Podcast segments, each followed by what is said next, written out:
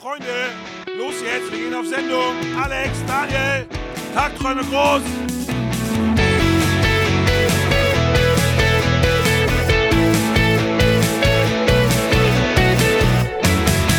Herzlich willkommen zu Tagträume groß und Daniel und ich sind heute ein wenig aufgeregt, denn wir haben unseren allerersten Interviewgast heute zu Besuch hier. Ähm, er heißt Oliver Heinz und ist ähm, Anwalt für Medien- und Urheberrecht und genauer noch Spezialist in Fragen des geistigen Eigentums und hat jetzt seit 2004 hier eine Kanzlei in Bremen und berät Künstler oder Kunstschaffende und alle, die sonst was mit Medien und so zu tun haben, in ähm, Fragen des Rechtsschutzes, gewerblichen Rechtsschutzes, Presserecht, Persönlichkeitsrecht, Veranstaltungsrecht und Recht des Internets. Was ist das Recht des Internets? Das ist das Recht, was dich äh, na, äh, dahin gebracht hat, auf der Website offensichtlich ganz genau nachzuschauen, was ich denn so mache. Nein, das, das Recht des Internets, das ist, äh, mh, ja, will ich sagen, ein, ein, ein Marketing-Auffangbegriff, ähm, um möglichst viele Leute auf unsere Website zu ziehen, weil das Recht des Internets ist natürlich äh, von links nach rechts äh, im Sinne von betrifft alle möglichen ne, Fragestellungen, die sich um Ah. Internet und Co. ranken. Also das Recht des Internets, äh, würde ich sagen, gibt es gar nicht so richtig. Uns fiel aber offensichtlich nichts Besseres ein, deswegen haben wir das gleich so gemacht. Das ist ja irgendwie so ein Naturgesetz oder sowas. Das Recht des Internets, ja, schön. Aber es ist auf jeden nur- Fall wichtig. Aber es ist nur ist so, äh, wichtig. so Google-Optimierung quasi. Ich weiß gar nicht, ob das so, so, so, so allgemeine Auffangwörter tatsächlich Google optimierend sind. Aber ich würde mal sagen, damit alle, die irgendwie irgendwas mit Internet machen, das Gefühl haben, sie seien bei uns gut aufgehoben, haben wir das so gewählt. Olli, du bist Anwalt für Medienrecht und ich, witzigerweise, du kannst ruhig an der Salzstange Ja. knabbern, wenn du möchtest, das ist okay. Auch wenn Daniel das nicht mag. Ähm, und, und du bist, du bist, bist, bist aber ganz vieles irgendwie so ein, auch so Janus-Kopf-mäßig unterwegs, denn du bist auch Manager von meiner Band und damit ein, ein mittlerweile schon, würde ich fast sagen, alter Kumpel irgendwie geworden. Und ähm, wie bist du, wie bist du dazu gekommen, quasi jetzt Anwalt für Medienrecht zu werden? Beziehungsweise wir hatten uns, glaube ich, überlegt, dich zu fragen, wie bist du überhaupt zur Musik gekommen im weitesten Sinne?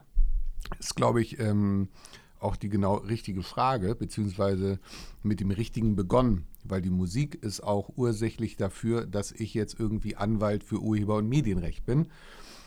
Weil mit der Musik begann alles, nicht nur mit dem Hören der Musik, sondern auch mit dem selber Machen von Musik, da ich auch über Jahre sehr intensiv ähm, mich mit meiner Band und Musik eben beschäftigt habe und Von welchem auch- Alter reden wir da gerade?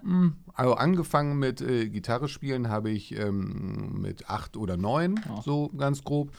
Mm, Und dann relativ früh, auch so mit, das war schon mit, mit, mit 14, in der ersten Band gespielt und äh, so kleine äh, halt, ne, Auftritte gehabt und hat sich es immer weiterentwickelt und mir war eigentlich da immer klar, da war kein Gedanke an Rechtsanwaltsdasein oder Recht oder was immer auch Urheberrecht sein mag. Da war mir eigentlich klar, du wirst Musiker. So. Hol uns mal, ähm, hol uns mal Mhm. zurück sozusagen oder so, so, ein, so ein Flashback in die Zeit. Du bist jetzt 14 und in deiner, deiner Band. Wie, wie müssen wir uns dich da vorstellen? Was warst du da für ein Typ?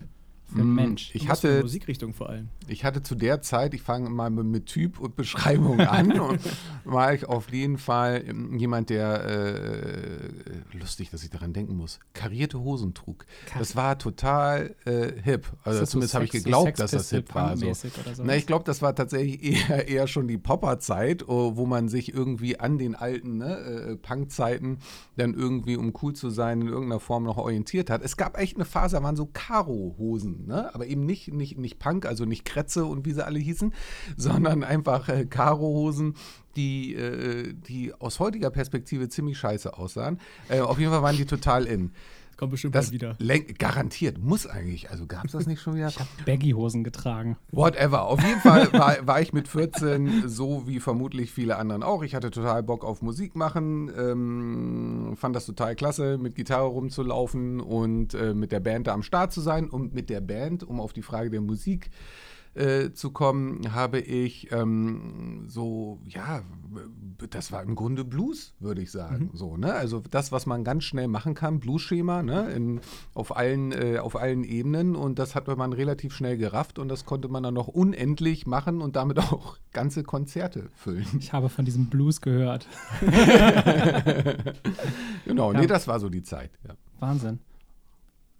Und wie, ähm, wie, wie, wie ist das dann gewesen mit deiner Band? Bist du, seid ihr viel aufgetreten? War das jetzt eher mehr so Spaßprojekt oder wie ernsthaft war das Ganze für dich schon zu der Zeit? Also für mich hat sich unglaublich ernst angefühlt, dafür für meine Eltern auch.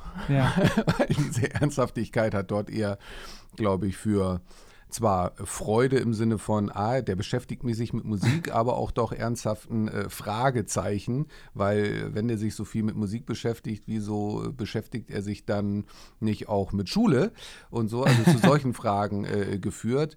Ähm, nee, ich habe das sehr ernst genommen. War dein, Elternhaus, auch, sorry, hm? war dein Elternhaus auch musikalisch? Also gab es nee, sowas nicht. gar nicht? Gar nicht, da trete ich denen auch nicht zu nahe. Also da war selbst äh, gerades Pfeifen ohne Instrument, äh, glaube ich, eher eine schwierige Geschichte. Was ich aber sagen muss, ist, dass ich über meinen Vater zumindest zum Hören von Musik gekommen okay, bin, weil der nun immer am Schreibtisch sitzend und viel arbeitend ganz, ganz viel Musik gehört hat und wie kann es anders sein, eben auch Blues und ganz viel Jazz. Also darüber, was so die Liebe zu Musik und Musik hören betrifft, das habe ich sicherlich wirklich daher. Aber musikalisch waren meine Eltern oder sind meine Eltern bis heute deswegen noch nicht. Und mit was im Speziellen sozusagen? Also was waren so deine frühen Helden in der Musik sozusagen? Ich meine, jeder hat ja so mhm. seine Helden.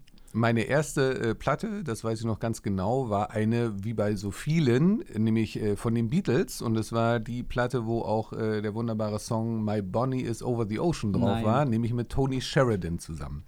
Genau, und damit ging äh, das los. Hammer. ja. Meine erste Platte war, das darf man eigentlich gar nicht sagen, aber Blue von Eiffel 65. Hey, ja, ja, Richtig schlimm. Da, ich hab, ja. Wir haben die letzten Male mhm. schon darüber gesprochen, dass, äh, dass ich ja äh, wahnsinnig unmusikalisch groß geworden bin und dementsprechend ähm, ganz, ganz schlimme Sachen in meiner Jugend passiert sind. Ansonsten so ein bisschen Hip-Hop, aber ähm, war halt eine andere Zeit so, ne? Ja, aber daran sieht man ja jetzt auch, ohne dass wir schon drüber gesprochen haben, aber den Altersunterschied.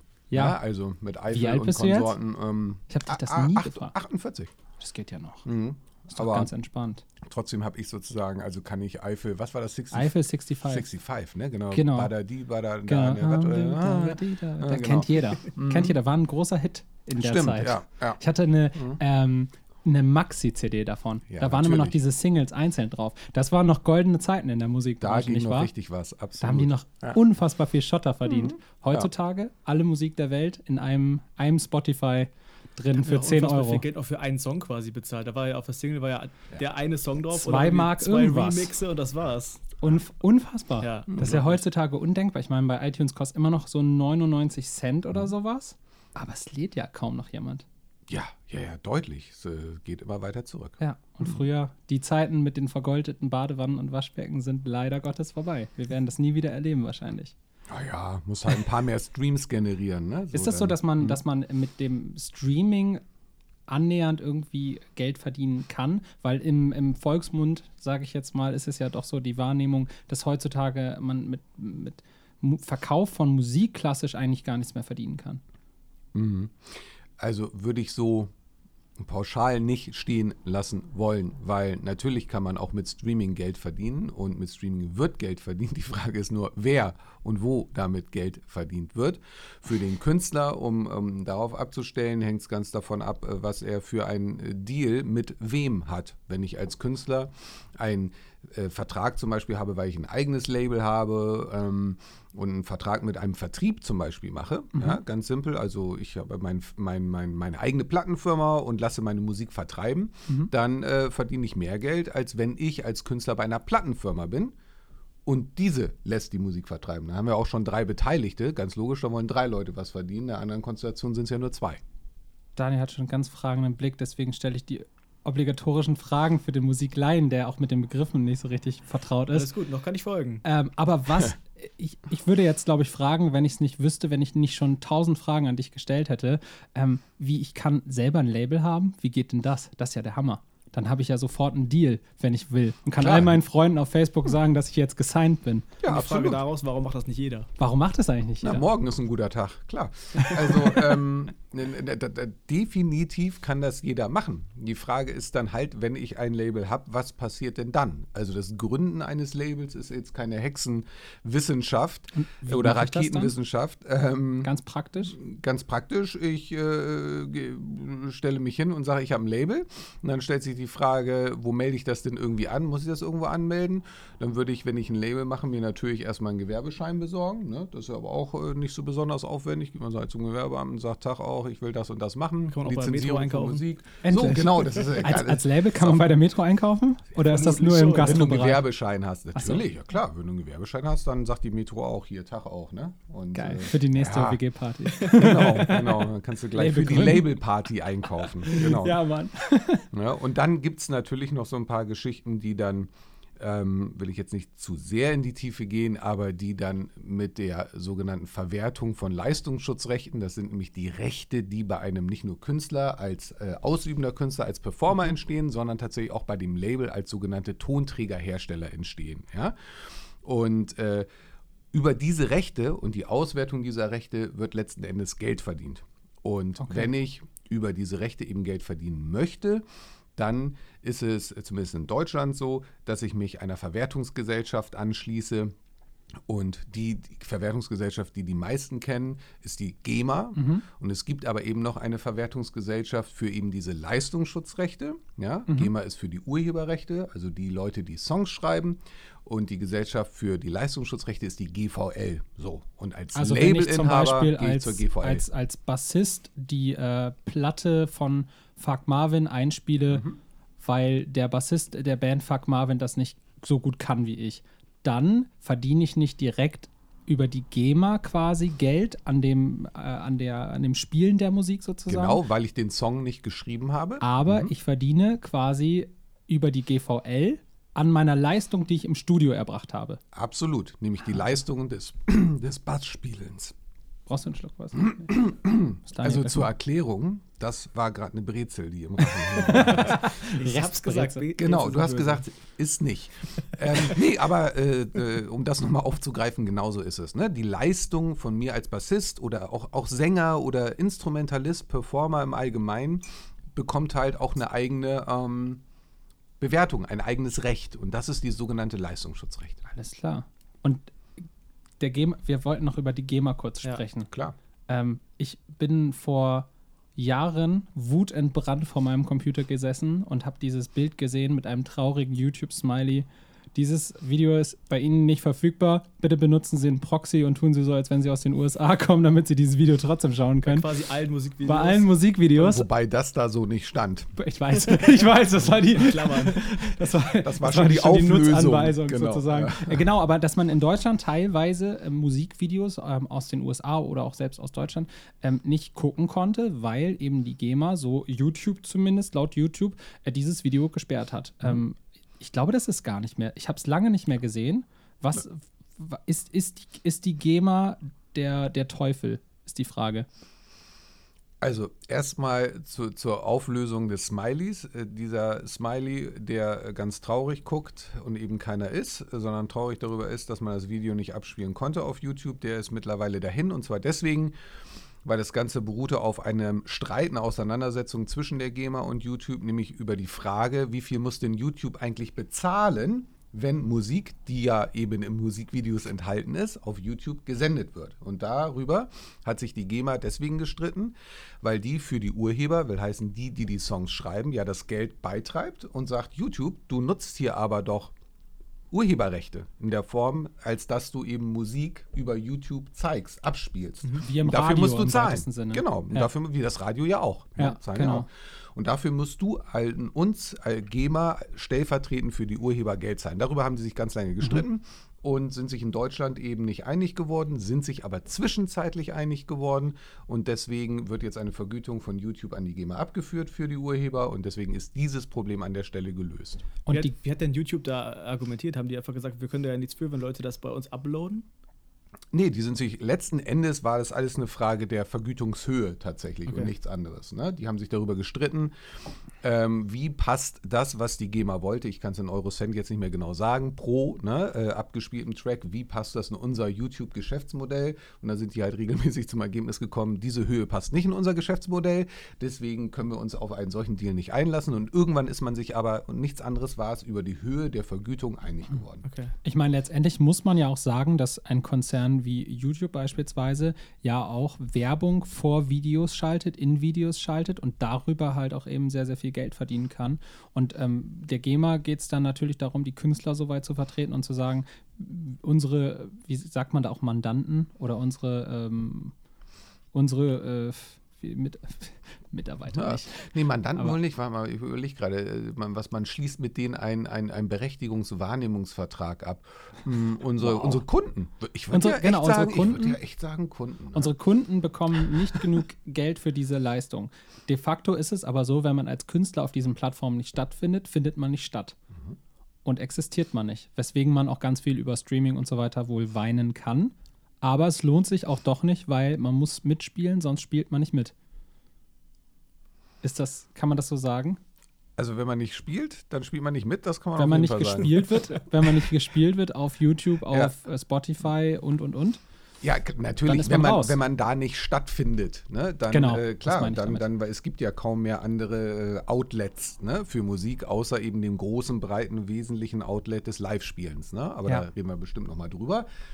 Aber ansonsten ist natürlich äh, Spotify, Deezer und wie sie alle heißen, ne, neben dem äh, im, im, im äh, Abflug sozusagen befindlichen äh, iTunes ne, und Download à la carte Modellen, ist natürlich wirklich das Streaming jetzt das, wo man eben stattfinden muss. Klar, keine Frage. Nur ein wichtiger Punkt noch an der Stelle, anknüpfend an die Frage, lohnt sich das mit dem Label? Wenn ich das eben alles habe und über ein Label und einem Vertrieb bei Spotify stattfinde, dann finde ich da zwar statt, aber das heißt ja immer noch nicht, dass mich auch jemand hört.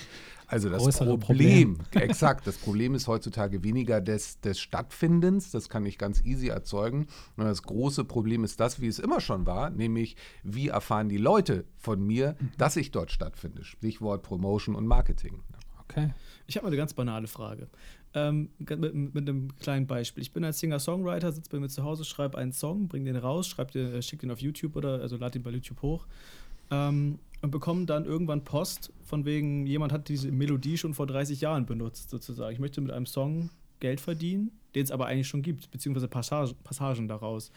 Ähm, wom- womit muss ich denn dann rechnen? Also, ähm, wie genau ist das, ist das geregelt? Äh, darf ich dann diesen Song quasi nicht mehr als mein Geisteseigentum bezeichnen oder? Das ist tatsächlich ein ähm, Thema, über das man nicht nur Stunden, sondern Tage sprechen kann, auch in so einer Runde hier. Letzten Endes geht es um den sogenannten geistigen Diebstahl, nämlich das Klauen von urheberrechtlich geschütztem Material. Und ähm, das natürlich in Zeiten der sich ständig wiederkäuenden Musik auch gar nicht so einfach zu sagen, wo hört ein geistiger Diebstahl auf und wo beginnt der denn?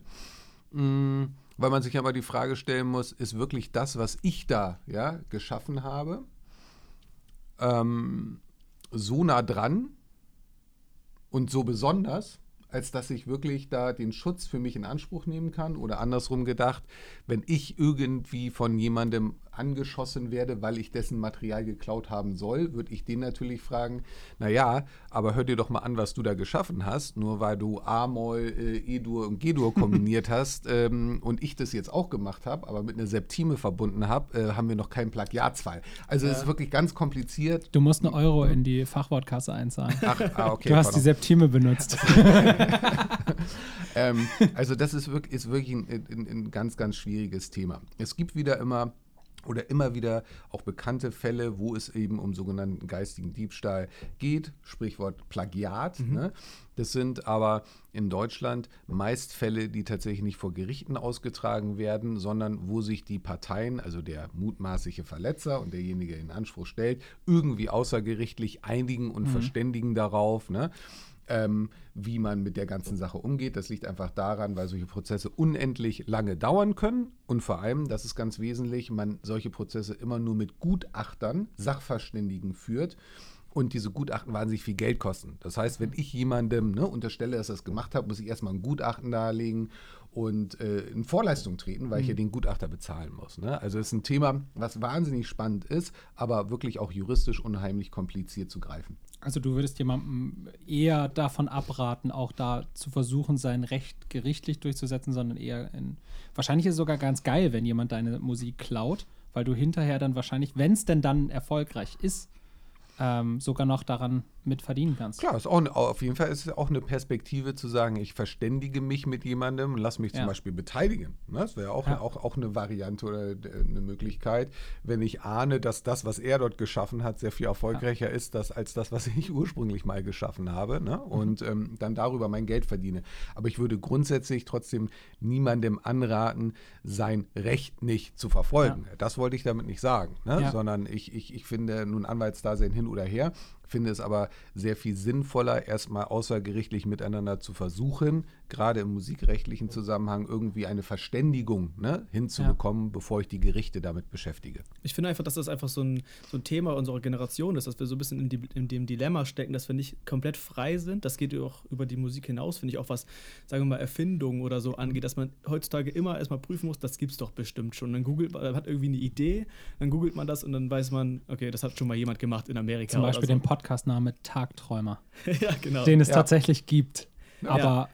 Und ja, ich finde, das anders. ist total demotivierend. Und ich finde, weil ich glaube, vor 30, 40 Jahren war es eine andere Nummer, Musik zu produzieren, weil man viel freier war, weil man auch nicht so viel nachvollziehen konnte, ob es diesen Song schon gab, den ich da gerade im Kopf habe. Oder? Ja, jein. Also jein. Ich glaube, das Problem liegt gerade bei, bei der Frage, weil du auch eben äh, von Erfindung gesprochen hast, ne? Und du von, von einem Namen, also von einem Markenrecht letzten Endes, von einem Mhm. Kennzeichen. Ähm, das sind, das klingt alles wie ein Thema, sind aber tatsächlich mal Ja. mindestens drei unterschiedliche. Klar. Und die haben ihren wesentlichen Unterschied leicht erklärt darin, dass es sich bei Erfindungen um das Recht der Patente handelt, bei Kennzeichen um das Recht der Marken und das sind beides sogenannte Registerrechte. Heißt, ich lasse mir einen Namen irgendwo eintragen, um dafür Schutz zu bekommen, oder ich lasse mir eine Erfindung als Patent eintragen. Ja. Das ist noch relativ klar, weil dann kann ich in bestimmten Registern nachsehen, gibt es das denn schon. Das habe ich aber eben im Urheberrecht nicht, weshalb dieses Feld vom Plagiaten, wo es tatsächlich um die Verletzung von Melodien und so weiter geht, ähm, viel, viel, viel, viel schwieriger zu handeln ist, weil ich nicht einfach irgendwo nachgucken kann, aha, gibt es denn dieses Recht schon? Ne? Und, Okay. und, und damit einen klaren Verletzungsfall habe. So. Ne? Sondern da muss ich dann wirklich äh, recherchieren und, und, und äh, aber es macht ja keiner. Also keiner, der als Autor, Musikautor heutzutage unterwegs ist, recherchiert im Vorfeld, ob das, was er gerade schöpft an Melodie, schon irgendwo mal stattgefunden hat. Also der Weg ist eher sowieso. Also wahrscheinlich Eben. sowieso. Und es ist ja, genau. ist ja Ganz meist genau. eh eine. Also ich glaube, dass Kunst ja im weitesten Sinne sowieso immer eine Rekombination von schon Dagewesenem ist. Ja. Und jemand, der ohne Inspiration Kunst schafft, existiert nicht. Mit Ausnahme von Prince, wie wir gelernt haben. Yes, yes. ja, aber es ist wirklich in dem Feld, ist es aber im Bereich der Musik ist es wirklich auch genauso, dass auch das Recht diesem, worüber wir gerade sprechen, auch Rechnung äh, tut. Nämlich dadurch, dass ähm, bei der Frage, ob überhaupt ein Werk, also ein Musikwerk, ne, ein Song in irgendeiner Form geschützt werden kann, die Gerichte davon ausgehen, dass schon ein ganz geringes Level an Individualität, ja, an, an die Richter nennen das dann Schöpfungshöhe. Ne? Also klingt Wow. ganz biblisch. ähm, also bleiben wir bei Individualität schon ein gewisser geringer Grad reicht. Die Juristen nennen das die sogenannte kleine Münze, um urheberrechtlich geschützt zu sein. Ja? Weil wäre das nicht der Fall, könnten wir ja alle immer fröhlich voneinander klauen. Ja. Ja.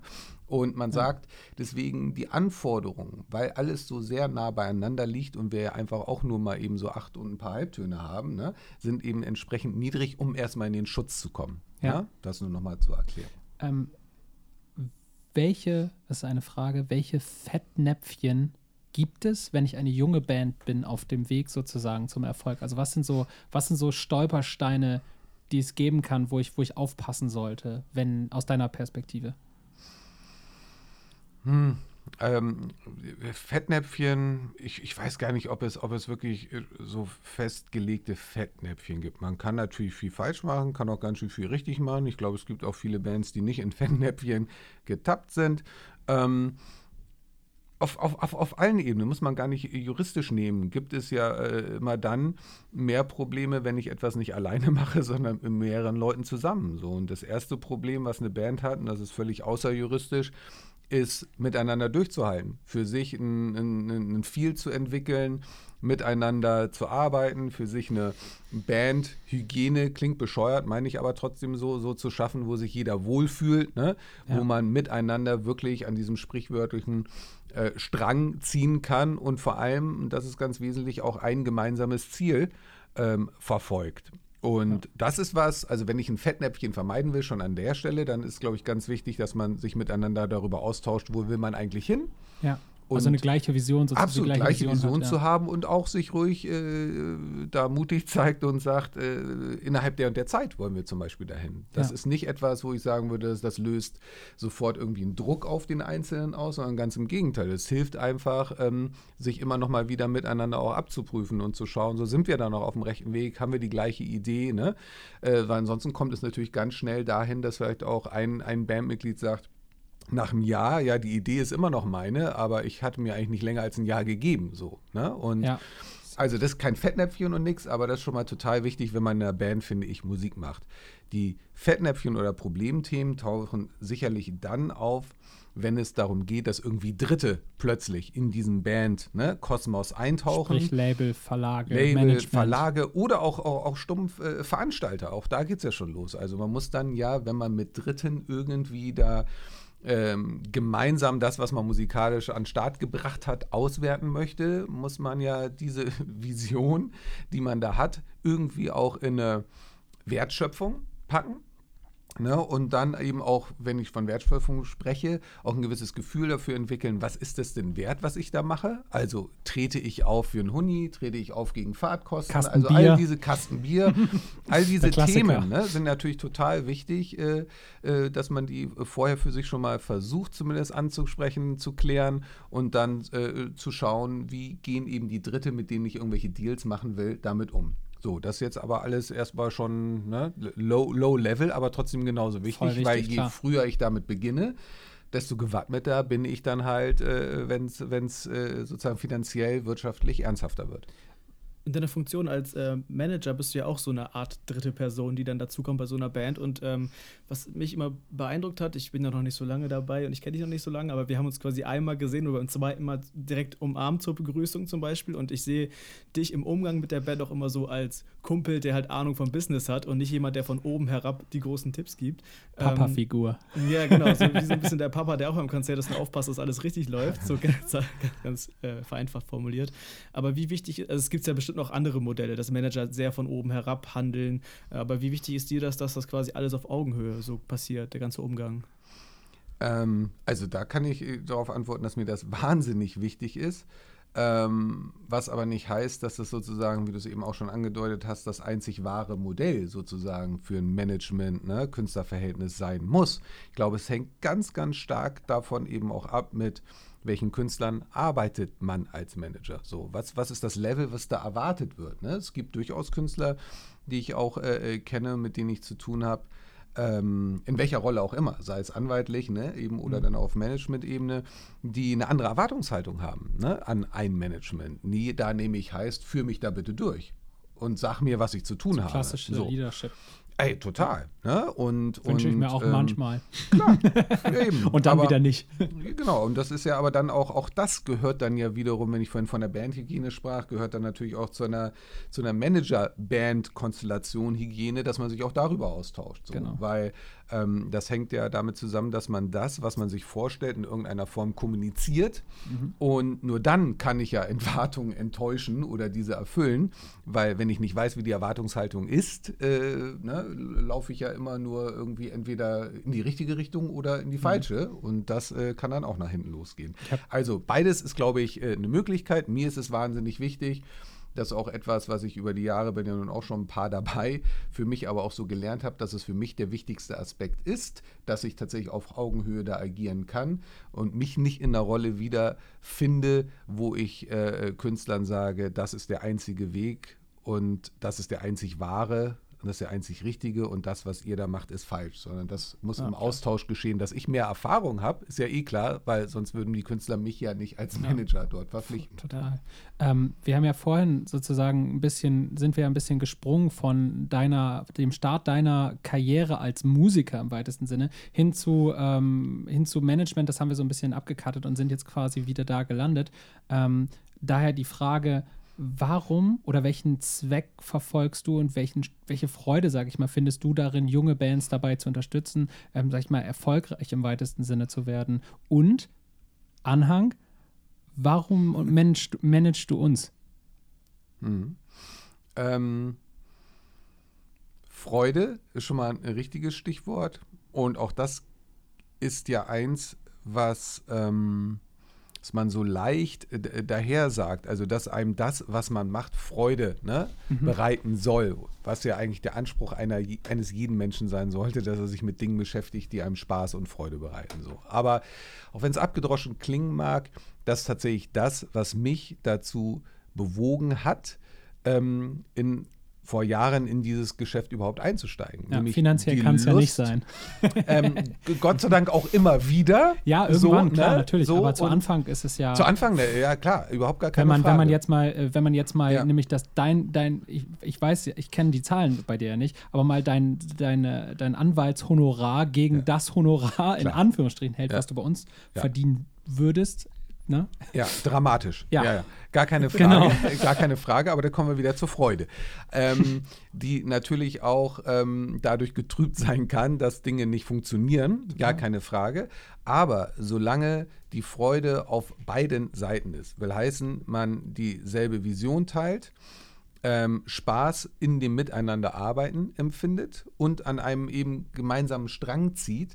Solange das der Fall ist, äh, kann sowas ganz schön lange gut gehen, auch ohne dass irgendwie die Schubgarn mit Geld nach dem Auftritt irgendwie aus dem äh, Venue in den Tourbus geschoben werden. Ich warte so. auf den Moment. Und was euch betrifft, ähm, konkret, äh, ist es ja so, dass wenn ihr euch mal anschaut, wie eure Entwicklung bisher sich vollzogen hat, das ja durchaus eine Entwicklung ist. Ja. Und das ist, glaube ich, wirklich schon mal ein ganz wesentlicher äh, Punkt, den auch Bands für sich immer mal wieder checken müssen. Treten wir denn auf der Stelle ja. oder entwickeln wir uns in irgendeiner Form? Den Zahn dass sich die Dinge in der Musiklandschaft, gerade als Band, ja, also nicht als Einzelkünstler, äh, Sänger, ähm, äh, keine Ahnung, Casting-Format, ne, sondern wirklich als Band, dass die Dinge sich da wahnsinnig schnell entwickeln und man von heute auf morgen berühmt ist, den Zahn, den muss man jeder Band erstmal sofort ziehen. Gar keine Frage. Das ist ja. scheiße viel Arbeit für alle Beteiligten. Und umso mehr, komme ich schon wieder zur Freude zurück, muss das ganze Ding Spaß machen. Ja. Wenn es das nicht tut, könnt ihr es gleich sein lassen. Das ist halt einfach so. Weil es hält keiner ohne Freude, hält man diesen Job etwas länger durch. Und dieses länger durchhalten ist total notwendig. Kann ich euch an tausend Beispielen belegen. Ähm, und ähm, genau, Entwicklung, darüber kam ich drauf. Schaut euch eure Entwicklung an. Die geht, wenn ich mir das anschaue, und, und ist ja aber doch immer subjektiv geprägt, wie sind Entwicklungen und wie betrachte ich die, würde ich sagen, geht die kontinuierlich nach oben. Und, ähm, und das ist das Wichtige. Ne? Und wenn man kontinuierlich eine Entwicklung verzeichnen kann, dann kann man da natürlich auch länger durchhalten. wenn einfach. wir von Entwicklung sprechen, wenn du du managst uns jetzt, ich habe neulich gab es eine, eine Optionsziehung, da habt ihr den Vertrag verlängert, habe cool. ich bei mir in der Post gefunden. Mhm. Ähm, und auch daran und, ähm, haben wir gedacht. Wie, ja. wie, lange, wie lange sind wir jetzt? Seit, seit über einem Jahr auf jeden Fall. Mhm. Seit 2000, Ende 2000, nee, seit, seit Mitte 2016 oder so? Ja, irgendwo 16, Ende 16, irgendwie so. Mir, ja. mir, ich, mhm. mir fehlen immer Jahre zwischenzeitlich irgendwie gefühlt. Ähm, wenn du als wir das erste Mal bei, bei, dir im Büro saßen, ich weiß noch ganz genau, wir waren gerade an dem Punkt, dass wir aus ähm, frustriert den New Music Award, also wir haben den New Music Award nicht gewonnen. Wir haben gespielt und nicht gewonnen ähm, und waren dann aber so in diesem ganzen Berlin-Ding drin, waren dann mit einer großen Booking-Agentur auch im Gespräch. Äh, Namen brauchen wir jetzt mal nicht nennen. Und ähm, es war so, dass wir dann auch noch kurzfristig so eine, so eine kleine Deutschland-Tour gespielt haben und alles war so, äh, bei uns war, war es gefühlt so, nächste Woche sind wir die Stars der Welt, so richtig berühmt und so. Und dann war es aber gar nichts. So, richtiger Downer. Ähm, einer, unser damaliger Bassist hat sich dann zu der Zeit auch aus der Band verabschiedet. Und dann saßen wir ähm, eigentlich so mehr oder minder relativ geknickt im Proberaum und haben dann so eine Handvoll Songs aber einfach noch so aufgenommen. Und mit denen sind wir zu dir ins Büro gegangen. Ähm, wie hast du uns als Band Entschuldigung, die egozentrischen Fragen, aber wie hast du uns als Band da gesehen oder was hast du da gesehen, erstens ähm, an Potenzial, zweitens aber auch sozusagen an, ähm, an Problemen oder äh, Sachen, die vielleicht, wo du sagst, hm, da zweifle ich ein bisschen an dieser Sache. Also diese beiden Sachen. Mhm. Wie ist da deine Perspektive drauf? Hm. Es war ja so, dass wir uns ja tatsächlich aber auch schon einen Moment länger kannten. Genau und ich eben euch als Band auch schon einen Tick länger kannte. Eben ja auch noch mit alten Bassisten und auch da ja Auftritte gesehen habe. Und ähm, da war es auf jeden Fall so, dass ich zu dem Zeitpunkt, wo ich euch das erste Mal gesehen habe und da kennengelernt habe, auch ja noch nicht eingestiegen wäre, selbst wenn ihr das gewollt hättet. Mhm. So, das war jetzt auch nie ein Thema, aber nur mal eben so um die unterschiedlichen Level, ne, irgendwie so zusammen miteinander zu besprechen, wo steigt man ein und warum. Ich komme nicht da um die Frage rum, gemacht. aber warum? Warum das nicht? Ja, ja, ja. Weil mir das ähm, alles noch zu, zu, zu, wie soll ich sagen, zu wabern, zu unklar, zu mhm. äh, auch in den Gesprächen dann mit der Band, äh, auch, da sind wir wieder bei der Bandhygiene, auch intern, glaube ich, noch äh, viel zu ungeklärt war. Also hat da eine Band eine Vision, sind sich da alle wirklich klar darüber, wo sie hinwollen. Mhm. Da war mir klar, da seid ihr noch nicht. Mhm. Und deswegen fand ich das auch noch nicht interessant, cool. weil das Wichtige ist ja tatsächlich immer, und das darf man nicht verwechseln, dass wenn man so eine Managementaufgabe eincheckt, ähm, die Grundvoraussetzung immer ist, dass da was zu managen ist. Mhm. So, und ähm, wenn man jetzt anfangen würde, am Level einzusteigen, wo ich erstmal sozusagen Paartherapie machen muss, ne? Also, oder, oder die Leute äh, zu, zu einen, äh, wollt ihr überhaupt auf dem gleichen Weg da unterwegs sein, ne? Mhm. Äh, das, ist, das, das ist keine Managementaufgabe, finde ja. ich. Völlig, völlig unsinnig, sondern das ergibt erst dann Sinn, wenn man selbst eine Vision dafür entwickeln kann, wo die Band vielleicht mal hinkommen könnte. So, Wusstest das du, dass wir mal eine Mediation gemacht haben, tatsächlich?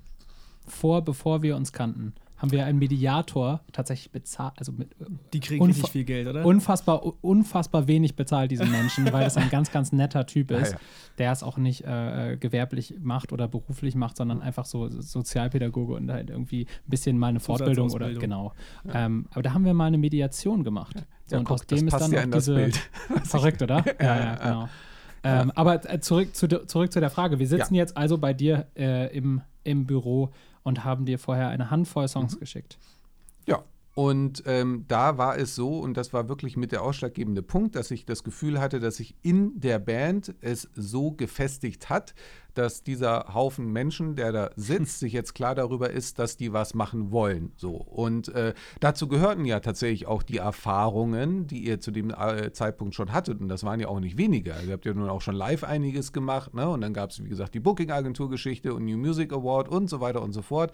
Also alles Sachen, ähm, ja, die, die man einfach schon mal so auf diesem Erfahrungs, ne, ähm, wo man Erfahrungshaken ranmachen kann. So. Und äh, bei den Songs, die ich ja äh, schon vom Live-Spielen in wesentlichen Zügen kannte, ähm, plus eben diese gefestigt wirkende Band, ne, hatte ich das Gefühl, jetzt könnte man das mal angehen. So. Und das war ja im Übrigen auch das Level, wenn ich mich recht erinnere, ähm, auf dem wir uns dann ja miteinander eingelassen haben, nämlich zu sagen, lass uns mal schauen, was wir da konkret jetzt draus machen können. Ja. Und auch unser Deal, das kann man ja auch offen sagen, basiert ja auch tatsächlich genau auf der Idee zu sagen, okay, lasst uns was gemeinsam fertigstellen. Ja. Und wenn wir was gemeinsam fertiggestellt haben, dann zünden wir sozusagen erst die echte Vertragsstufe, ne? weil nämlich erst wenn was fertiggestellt ist, kann man auch beginnen, das Material zu managen. Will heißen, genau. anzubieten, damit nach vorne zu gehen und so weiter und so fort. Und das ist uns ja bis heute gemeinsam eigentlich ganz gut gelungen. Ich, ja, kann ich, würde ich eins zu eins so unterschreiben. Also ich glaube auch von, von unserer Seite aus war es so angenehm, dass da jemand reingekommen ist, der der die Ernsthaftigkeit auch noch ein Stück weit mitgebracht hat, die vorher noch gefehlt hat. Und das so eine Verbindlichkeit in gewisser Weise. Man mhm. geht da einen Vertrag mit einer Person ein, die ähm, wahnsinnig viel Zeit, Energie und ja auch irgendwie Herzblut reinsteckt. Und äh, auch, auch, ich glaube, auch diese, dieses Ding dann einfach nicht die Person enttäuschen zu wollen, ist tatsächlich ein also so ein ganz stumpfer, äh, primitiver Faktor fast, ja. aber, aber schon ein wesentlicher Faktor, also der, ja. der ihn dann auch motiviert, über sich hinauszuwachsen und natürlich auch so ein Stück weit ähm, dieses, diese Last teilen. Mhm. Weil ich mhm. meine, ja. und, die, und die Last ist ja nicht immer nur die Arbeit, sondern einfach nur dieses, dieses Ding, alle anderen um dich rum ähm, machen, ihre, machen ihre Karrieren, beenden das Studium, ähm, finanzieren ihre erste eigene Wohnung ja. oder solche Sachen. Und ich, man selbst wohnt halt immer noch in einer, in einer WG ja. und äh, kratzt sich jeden Monat sozusagen das Geld für die Essen, äh, fürs Essen mhm. aus den Rippen. Und das ist ja wirklich so. Und ähm, ähm, hat Angst, einfach existenziell irgendwie am Ende des Tages jemand zu sein, der gescheitert ist. So. Ja. Gab es für euch eigentlich noch andere Optionen? Außer andere Management-Optionen, zahlreiche natürlich. Nein, ehrlich gesagt nicht. Und ähm, es war wir haben überhaupt nie über ein Management nachgedacht. Wir waren immer so auf dem Trip, wir wollen unbedingt ein Label, also jemand, der uns Kohle, Kohle gibt. Ähm, und haben, glaube ich, auch ganz zu Anfang gar nicht so richtig eingesehen, dass, oder noch gar nicht so richtig auch bewusst gehabt, dass wir noch so wahnsinnig viel machen müssen an uns und an uns auch nicht nur musikalisch, aber auch charakterlich schrauben müssen und uns weiterentwickeln müssen. Und ähm, das Management-Ding kam mehr oder minder zufällig. Wir wollten einfach jemanden, der mit uns auch in den Kontakt äh, oder für uns in den Kontakt mit Labeln tritt. Und daraus hat sich dann aber erstmal dieser ganze Arbeitsprozess entwickelt, sozusagen, der dann anstand. Nämlich, lass uns mal an der Musik feilen, lass uns mal gucken, wo wollen wir musikalisch überhaupt hin. Lass uns mal eine richtige Produktion machen, auch auf einem hohen Niveau, wo man dann auch vielleicht im Radio mal stattfinden kann. Mhm. Solche, solche Geschichten. Und wir hatten ehrlich gesagt, und das war mir nie bewusst, gar keine Ahnung. Ich glaube, je, mir, also wenn ich eine Sache gelernt habe, und ich mache ja auch erst seit, äh, seit vier Jahren Musik, ähm, mittlerweile sind es vielleicht fünf, aber aktiv Musik, ähm, dann die Tatsache oder meine, meine Wahrheit, dass je mehr ich lerne über alles, desto mehr stelle ich fest, wie unfassbar unwissend ich bin. Deswegen ja auch die Idee mit dem Podcast, nämlich einfach so viele Leute herholen, wie geht, die Ahnung haben, ja. um von denen die ganzen guten Ideen zu klauen. das ist ja der Sinn und Zweck dieser Sache. Klar. Für uns natürlich. Was aber wirklich äh, unterm Strich bei diesem ganzen ne, Künstler-Management-Verhältnis steht, ist das, was auch sehr abgedroschen klingt, aber trotzdem ähm, das Wesentliche ist, nämlich Vertrauen. Ja. Und ähm, ohne das funktioniert so eine Nummer überhaupt nicht. Und wenn das Vertrauen dahin ist, dann kann man die Nummer auch tatsächlich sein lassen.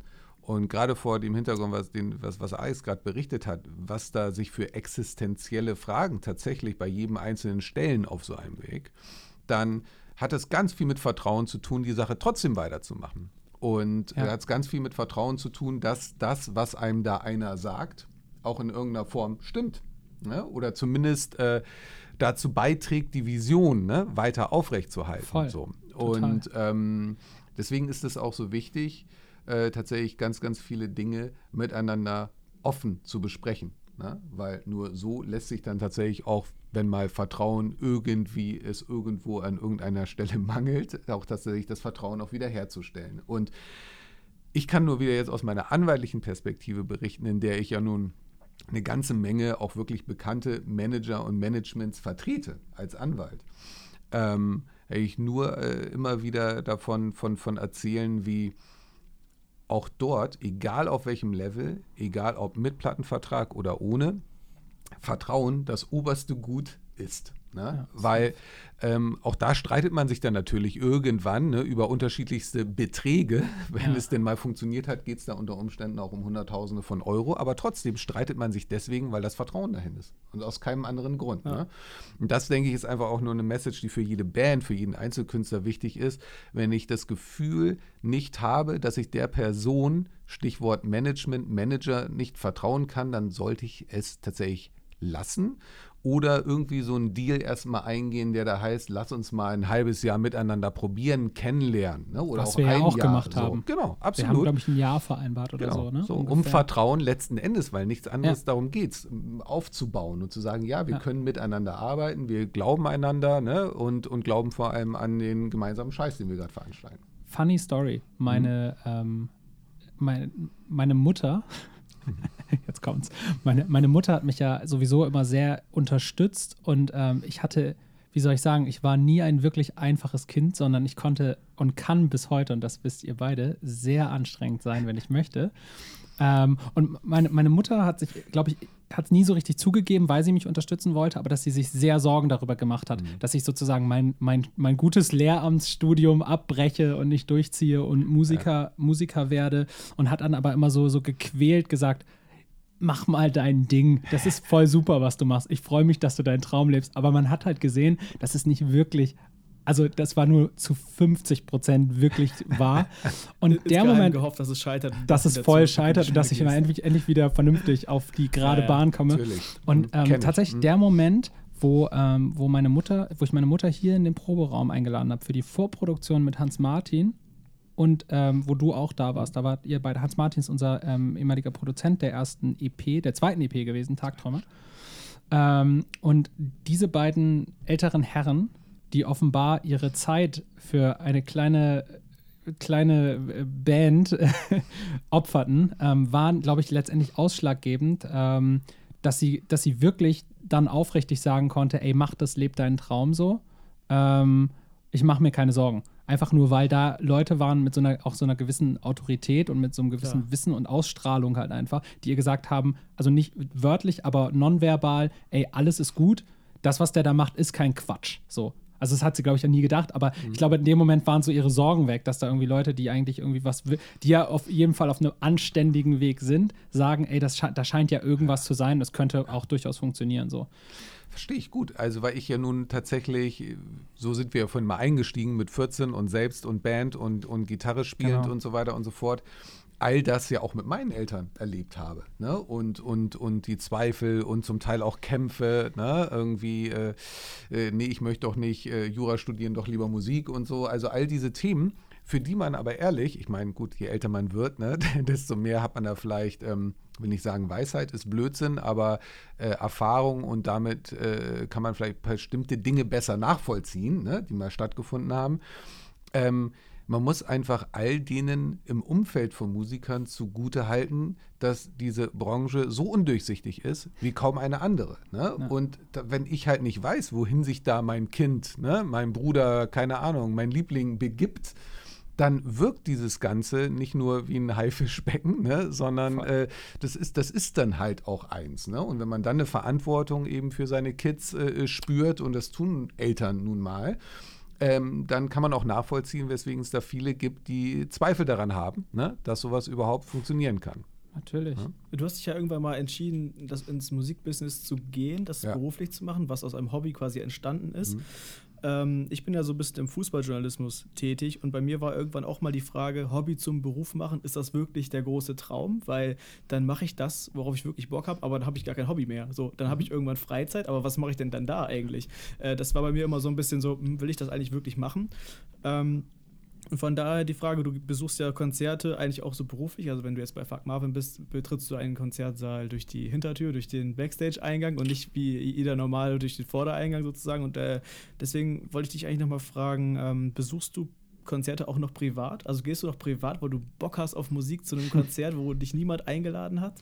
Ja, also Gott sei Dank werde ich häufig eingeladen. Das ist tatsächlich die schöne Nachricht. Aber natürlich äh, gehe ich auch allen Ticketpreisen zum Trotz äh, zu den Konzerten, auf die ich Bock habe. Und das auch ziemlich häufig. Ja, okay. ja, ja auf jeden Neulich Fall. erst Stones, ne?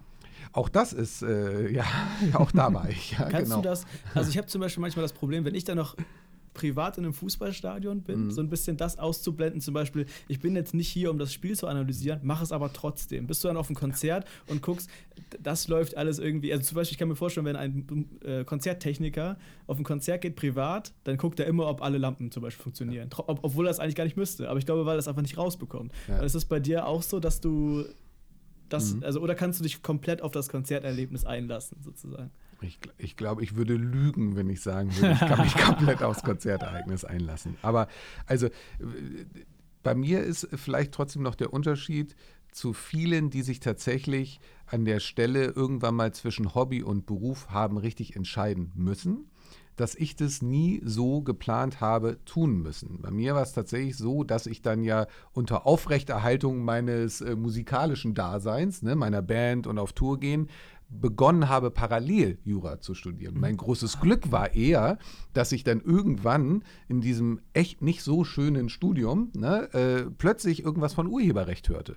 Und, und das war tatsächlich erst in dem Moment sozusagen der Auslöser dafür, Mensch, das könnte ja jetzt tatsächlich doch sich noch so entwickeln, als dass dieses Studium irgendwann mal Spaß macht. Mhm. Weil da gibt es irgendeine Verbindung zu dem, was ich eigentlich am liebsten tun möchte. Ne? Urheberrecht, ja. Musik, Medienrecht und so weiter und so fort. Ne? Also von daher hat sich das da an der Stelle Gott sei Dank anders entwickelt. Hätte ich mich irgendwann mal entscheiden müssen, weiß ich gar nicht, was genau passiert ja. wäre. So, Darf ich ne? dir dazu eine ganz intime Frage stellen? Klar. Könntest du uns mal den Moment beschreiben? Wahrscheinlich gab es gar keinen Moment, aber das, wo du dich dafür entschieden hast, nicht mit der Musik wirklich die große Karriere zu machen, sage ich es jetzt mal, ähm, sondern eben auch dieses Anwaltsding zu machen. Weil ich glaube, ähm, wenn man wirklich, sage ich mal, in Richtung Star, äh, im weitesten Sinne Musikstar gehen will, dann gibt es wahrscheinlich nur das eine. Ja. ja. Ähm, ich war, war, wirklich ein schleichender Prozess. Also gar nicht jetzt, mhm. um, um ja, der Frage ausweichen, auszuweichen oder sonst wie. Es war definitiv ein schleichender Prozess. Ich weiß, dass zum Ende eben das, das, das äh, Jurastudium ist ja wie viele anderen auch so, so aufgeteilt, ne? zwei Examina und dann äh, mhm. gibt es dazwischen so ein Referendariat. Und ich weiß, dass äh, ein, die Stelle, wo ich dann äh, auf dem, äh, äh auf, in der Warteposition auf einen Referendariatsplatz äh, mich für ein Jahr äh, zu einer Plattenfirma nach Hannover, die gibt es da immer noch, die war früher sehr viel größer, nämlich SPV, verabschiedet habe. Ja. Das war so eine Stelle, und da habe ich übrigens überhaupt nicht juristisch gearbeitet, sondern da habe ich in der Promotion- und Marketing-Abteilung äh, gearbeitet und das halt für, für fast ein Jahr. Äh, das war für mich so ein Weg, wo ich dachte, diese Seite, Mhm. Ne, macht tatsächlich Spaß. Also die andere Seite des eben nicht selbst auf der Bühne stehens, sondern irgendwie mit Musik umgehen, Musik zu vermarkten und so weiter und so fort. Ich glaube, das war auf jeden Fall zumindest der Zeitpunkt, an dem mir klar war, dass ich Musik immer weitermachen werde aber dass diese Nummer mit dann Jurastudium weiterverfolgen und einer beruflichen Perspektive im Zusammenhang mit Musik, dass das auch funktionieren wird. Cool. Also du bereust quasi nicht, dass du jetzt nicht der der Star, der deutsche nee. Star. Nee, bereue ich tatsächlich nicht. Wobei, wenn, also wenn es etwas gibt, was ich bereue, dann ist oh, es spannend. tatsächlich. ähm, tatsächlich äh, dieses äh, viel, weil ich bin managementmäßig und auch anwaltlich auf Touren unterwegs gewesen, habe meinen Tourbus-Leben da äh, mittlerweile auch schon hinter mich bringen können, aber eben nie als Musiker. Wenn ah, ich okay. etwas bereue, ist wirklich das die Live-Nummer. Also tatsächlich einmal dieses äh, viel noch äh, zu bekommen, eine richtig saubere Tour damit meine ich sauberer Turbos, guter Turbos, viel Spaß, gute Hallen, ähm, als Musiker erleben zu dürfen. Ja. Und eben nicht, äh, so wie wir es damals dann halt gemacht haben, mit Fort Transit und so weiter und so fort durch die Lande zu ziehen. Das war auch so geil. ja, das war auch geil. Wir reden gerade über Träume. Ne? und, ja. und heutige Perspektive. Und das wäre was, äh, wo ich heute aber auch echt tatsächlich noch sagen würde. Dafür würde ich mir, glaube drei Wochen frei nehmen. Also, wenn es da irgendwo ein Angebot gibt, ne, dann sage ich, klar, ich stelle mich da hin. gibt es ja bald so Pauschalreisen. so, so für gestrandete Musiker, meinst du? auf der Bühne im Hintergrund steht, oder ja, was? Wär, ja, Ohne ein Instrument. Geiles Geschäftsmodell. Irgendwie. Geil. So, Könnte man auch mal verlosen. Viele Zahnärzte, die auch äh, Bluesgitarre gespielt haben und so, die auch das Geld heute hätten, wahrscheinlich dann sich so äh, auf so eine Tour zu begeben. Auf jeden Fall. Ja, mega. Sollten wir nochmal ausarbeiten.